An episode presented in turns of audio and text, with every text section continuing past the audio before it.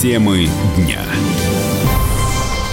ДТП с автобусом в Новороссийске. Транспортное средство проходило техосмотр в июне. Узаконить удаленку. УНФ предложил внести поправки в Трудовой кодекс. И киберконтрразведка. В российской армии появится подразделение антихакеров. У микрофона Антон Челышев. Главные новости в течение ближайшего часа. Сорвавшийся с обрыва автобус под Новороссийском проходил техосмотр в июне, выяснили следователи. По факту ДТП возбуждено уголовное дело по двум статьям. В аварии погибли трое, пострадали 44 человека, они госпитализированы. На прямой связи со студией наш корреспондент Егор Казаков. Егор, здравствуй. В каком состоянии пострадавшие? Здравствуйте всем, привет, Антон. Э, сейчас э, пострадавшие находятся в, в больницах все. Э, несколько человек уже экстренно прооперировали, 13 пациентов. Трех еще перевели уже в краевую клиническую больницу в Краснодар на реанимобилях. Спасатели практически всех вырезали из искореженного автобуса, а доставали всю ночь. На данный момент спасатели закончили работать. Одну девочку нашли в тяжелом состоянии, в состоянии клинической смерти, и один из спасателей вернул ее к жизни тут же на месте. И руководитель спасательного отряда отряда Алексей Адеров вот что рассказал по этому поводу. У меня спасатель произвел реанимацию, у меня была у девчонки пятилетней была клиническая смерть. Ну, все обошлось. Она уже была рядом с автобусом. Спасатели сработали очень оперативно, грамотно, принимали правильные решения.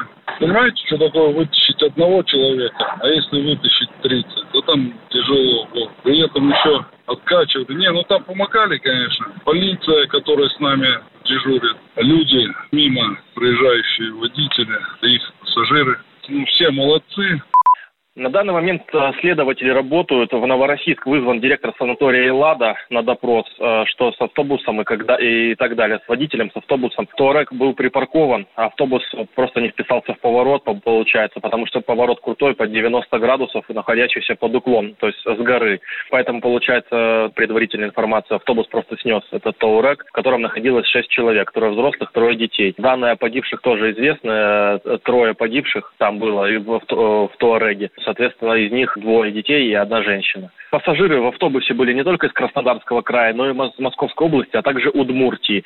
Они приехали в Эладу э, как в санаторий отдыхать, э, и э, автобус вез их из в Пшаду на экскурсию. Это экскурсионное направление, и они ехали обратно уже ночью из Пшады в Анапу, в Эладу. Соответственно, так как это была ночь, и они весь день гуляли по водопадам Пшадским, все практически спали в автобусе в моменте аварии. Ну, кроме водителя, разумеется. Водитель автобуса был трезв, э, не в, в алкогольном и не в наркотическом опьянении. Он э, прошел э, перед выездом на рейс необходимые тесты. Автобус также проходил техосмотр в течение трех месяцев, то есть свежие талоны техосмотра. Техника была исправна, видимо, просто не рассчитал скорость и не, не успел затормозить автобус, потому что он очень тяжелый и полный людей был. При том, что дорога была сухая и дорога освещенная, так как там находился раньше пост ГИБДД, и там очень много фонарей. Здесь нельзя списать на скользкую дорогу. Повезло людям, что спасательный пункт находился буквально в нескольких э, стах метров от э, места ДТП,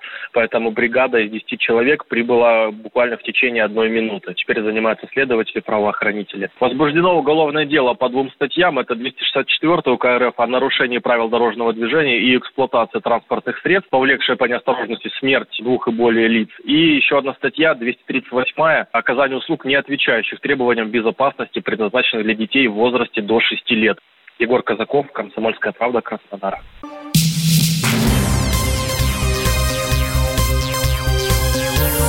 Темы дня.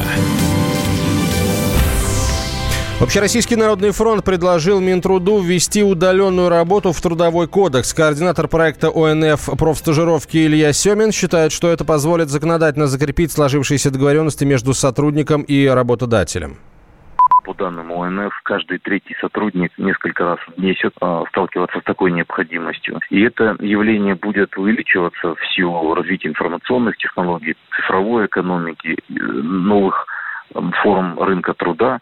Поэтому мы предлагаем законодательно закрепить лишь то, что объективно сложилось. И очень важно, что такая временно удаленная работа всегда происходит только по взаимному согласию. Сотруднику нужно, например, отвести ребенка на утренник, то есть чуть больше времени потратить э, дома. И ему нужно делать срочную работу, какой-то документ или презентацию. Работодатель согласен с тем, что после утренника он приступит к выполнению этого задания и пришлет ее по электронной почте. Так случается очень часто. А в Трудовом кодексе есть либо стационарная работа, есть и либо дистанционная работа. Фактически сотрудник, работая удаленно, нарушает трудовое законодательство, потому что он должен находиться на рабочем месте, за него несет э, ответственность по охране труда работодатель. Профессор кафедры труда и социальной политики Российской Академии Народного Хозяйства и Госслужбы при президенте Любовь Храпылина поддерживает предложение. По ее мнению, закрепление понятия «работа на удаленке» в Трудовом кодексе поможет избежать обмана как со стороны работодателя, так и со стороны сотрудника узаконить, несомненно, надо. Дискуссии по этому поводу ведутся уже давно. А профсоюзы свою линию в этом плане занимают, им не нравится этот сюжет. Они очень беспокоились как раз о том, что у них не будет каких-то рычагов влияния а, в плане защиты, что этот работник не попадет под э, обязательное социальное страхование. А сейчас прошел уже период и накопился опыт. А теперь это надо в поисках, как всегда. Любой закон – это же не идеальный вариант. Это некий компромисс. И надо защищать работника и работодателя. Они оба имеют определенные риски при удаленном месте работы, и, соответственно, надо минимизировать обмана, например, и как со стороны работника, так и работодателя, некачественного исполнения обязанностей, а со стороны работодателя по той же оплате труда. Но здесь много своих специфических особенностей, они все должны, на мой взгляд, быть внесены в Трудовой кодекс в нормах прямого действия, а не так, чтобы это передавать на усмотрение работодателя или еще на чье-нибудь там усмотрение. Надо, чтобы здесь был порядок. Студенты у нас особенно попадают в эти ситуации, инвалиды. Когда они думают, подработают, они потом придумывают такие сюжеты. Ты не справился, ты не делал, и они становятся просто рабочей силой. Такой. В Минтруде заявили, что поддержат любую полезную инициативу, которая облегчит трудовые отношения. Саперы ищут под Ачинском взрывоопасные предметы. Войсковую часть, где произошел пожар, уже начали восстанавливать, отремонтировать квартиры, в которых выбили, э, стё, выбило окна, обещают за несколько дней. С подробностями с места событий наш корреспондент Елена Серебровская. 8 августа в 9 часов буквально сняли режим ЧС Тому запускают всех жителей э, поселка Каменка, всех э, жителей военного городка, пропустили на место. А люди пока приехали обратно посмотреть, осмотреть свои жилища. Некоторых э, тех, кто гражданское население работает в воинской части, на завтра уже вызвали на работу. Останутся ли они, собственно, в своих квартирах с выбитыми стеклами, либо где-то у них еще есть жилье, у родных, у близких, в Ачинске. Но это пока еще неизвестно, но обещают, что в течение двух, трех, четырех дней все окна будут э, отремонтированы, восстановлены, и люди смогут вернуться. Следом приехали комиссии. А, комиссии какого рода? Они осмотрели, ну, во-первых, одна комиссия осмотрела детские сады, детский сад и школу состояния. Другая прошла по квартирам, это я говорю сейчас о военном городке. Посмотрели, пересчитали буквально все окна, э, которые необходимо заменить. На самом деле но из 400 квартир пострадали примерно половина. Военные сейчас на территории военного городка наводят порядок, ну, э, обязательно скосят всю траву для того, чтобы можно было верить э, на наличие там не разорвавшихся снарядов, осколков и так далее.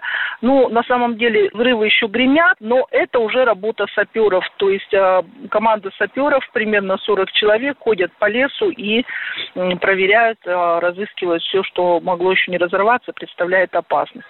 Ну, а, собственно, в самом поселке Каменка сгорели по нашим подсчетам пять домов. Там также э, генерал армии встретился с местным населением, пообещали, что дома будут восстановлены, компенсированы.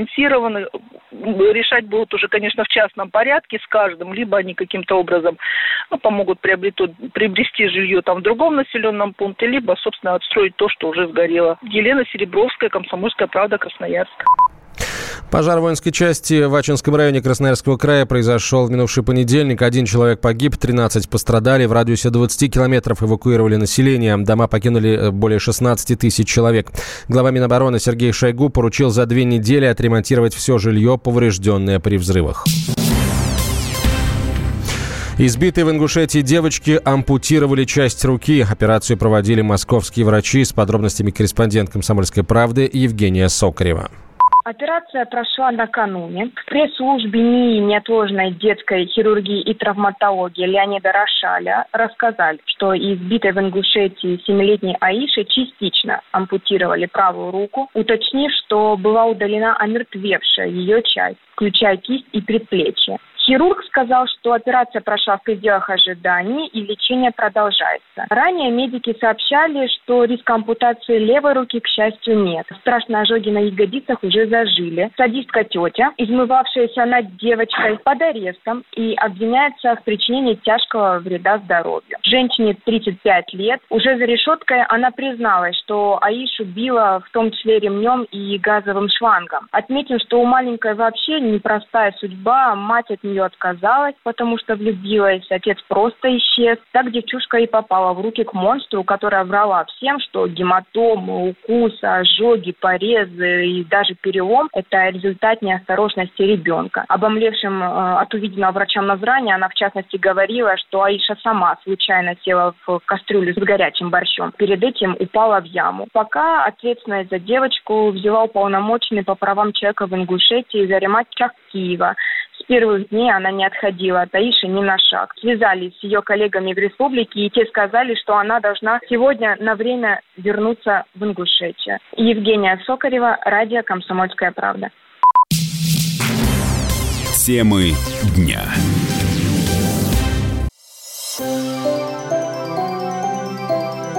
Комсомольская правда представляет.